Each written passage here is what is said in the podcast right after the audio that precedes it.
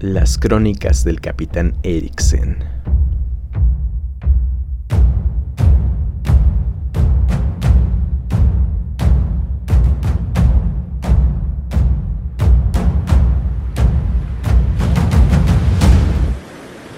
Tripulación, ¿recuerdan la historia de anoche?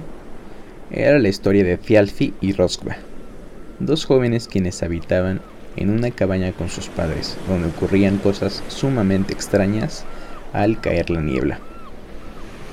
Un día, dos extraños acudieron a su cabaña, Atli y Loge. Los invitaron a comer y Atli a su vez contaría la siguiente historia.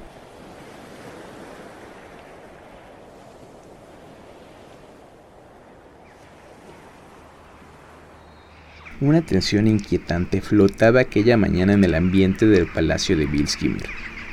Era como un rumor nervioso de aquellos que anunciaban una tragedia.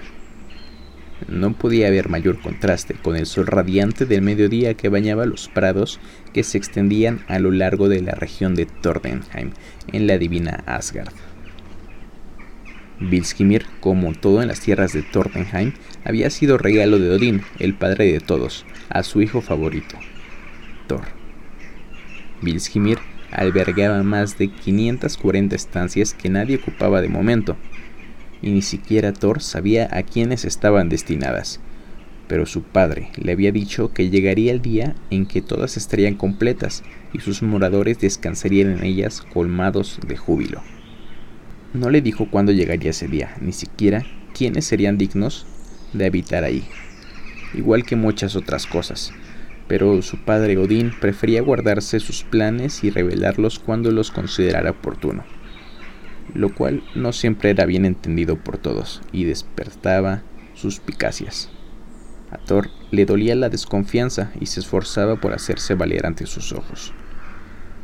En las habitaciones y salas de Vilskimir únicamente habitaban Thor y su prometida, la hermosa Sif, así como todos sus sirvientes. El dios Thor había partido hace unos días a Midgard, el mundo de los humanos. Allá en Midgard se dedicaba a la caza de todas las bestias y criaturas que atormentaban con voracidad a los indefensos mortales las buscaba y las perseguía, y ponía a prueba su fuerza y coraje enfrentándose a ellas.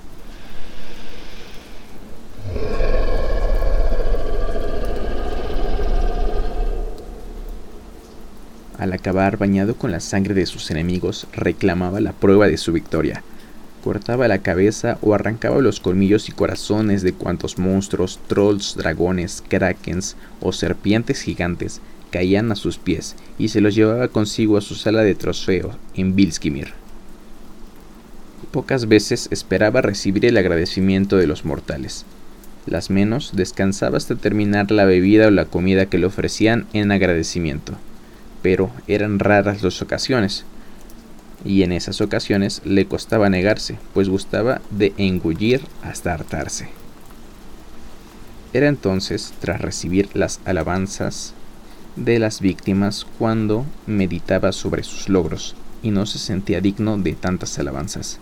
Más bien por el contrario, se enfurecía nuevamente y esta vez consigo mismo, porque aquella clase de enemigos apenas suponían un verdadero desafío para él.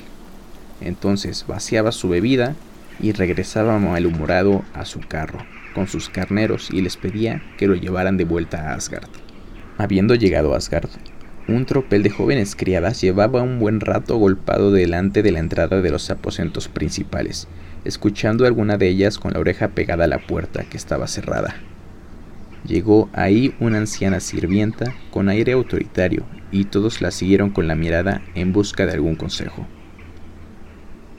¿Ha dicho algo? preguntó embargada por la impaciencia.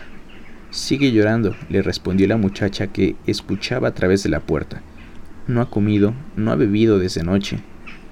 Está encerrada desde que vine a traerle el agua fresca, dijo la más joven. La anciana sirvienta ordenó a las chicas que se apartasen con un enérgico gesto de su mano. El amo estará aquí en breve y parece que vuelve con el ánimo de siempre. Se miraron todas con expresión alarmada y obedecieron al instante, dispersándose como pajarillos asustados por el fragor cercano. La anciana se acercó a la puerta para escuchar los lamentos. Era un llanto afligido, pero a la vez furioso, que a veces estaba lleno de gritos con una mezcla de rabia y frustración, en maldiciones reiteradas, en lamentos de loba malherida a la que le han robado sus crías.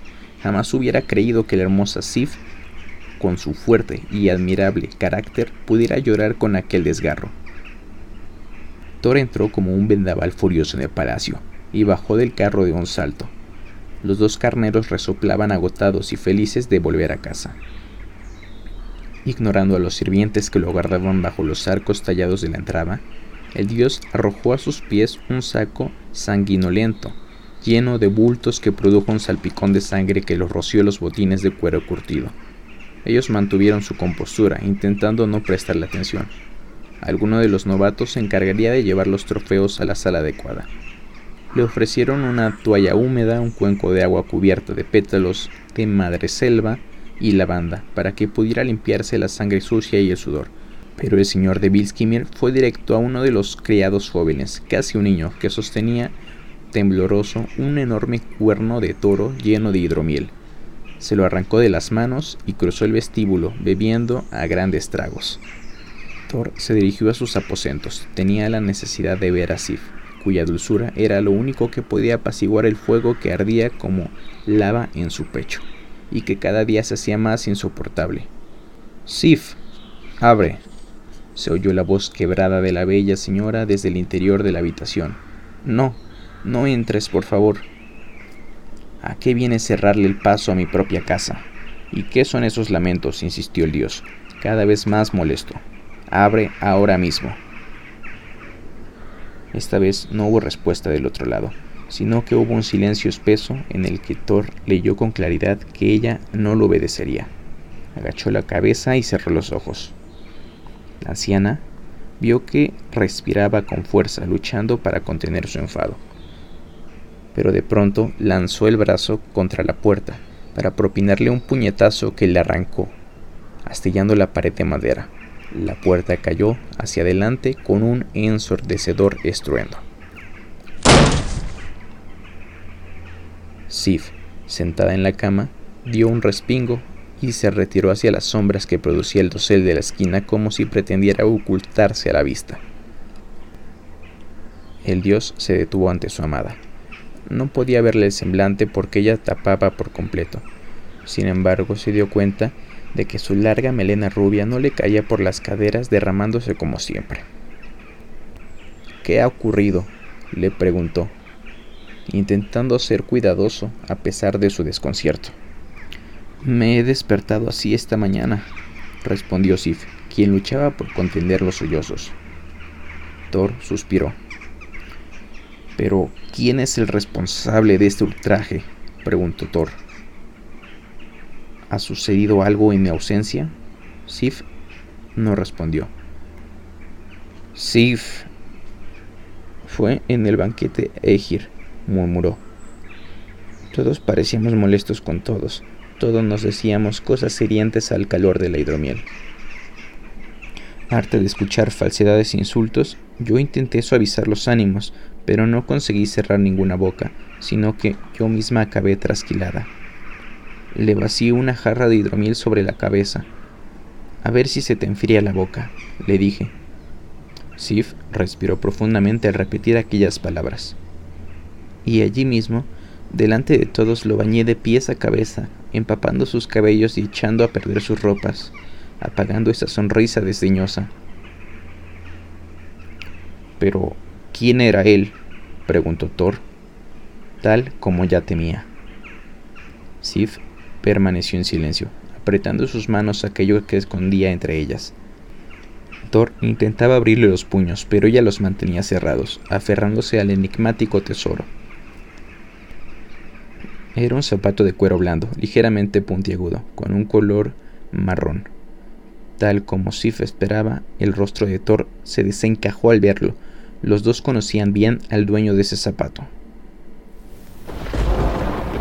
Un trueno quebró la calma del cielo. sonó como un latigazo eléctrico golpeando un glaciar. Thor dio la espalda de su amada y salió por la puerta igual que un huracán. Afuera caían las primeras gotas. Una tormenta se cernía sobre Asgard. Loki sonreía satisfecho desde lo alto de una larga escalinata de plata. Estaba sentado de forma irreverente en el trono de Odín. Entre sus manos sostenía un cuerno primorosamente tallado y degustaba una deliciosa cerveza hecha por el mismísimo elfo Bigbir, un regalo de Frey el padre de todos, procedente de sus mejores reservas de Vanheim. De pronto, las puertas de la sala se abrieron de par en par, con tal ímpetu que golpearon contra las paredes, haciendo crujir las jambas y los pernos de hierro forzado. Todo el palacio tembló, cuando un vendaval furioso irrumpió desde el exterior. Los invitados más cercanos a la entrada volaron por los aires y cayeron a varios metros de distancia. Loki se puso de pie de un salto, maldiciendo porque se había derramado la cerveza sobre la camisa de seda y los pantalones se había llevado un buen susto. Loki vio la figura corpulenta del hombre que estaba bajo del dintel de la entrada. Tragó saliva porque reconocía aquella silueta. Era el único dios de Asgard capaz de abrir así unas puertas de aquel tamaño, el único capaz de invocar una tormenta tan salvaje, el único capaz de hacerle sentir esa desagradable sensación impropia de alguien de su temple. Un escalofrío le subió por la espalda como la hoja de una daga de hielo y se le clavó en la nuca. Era Thor.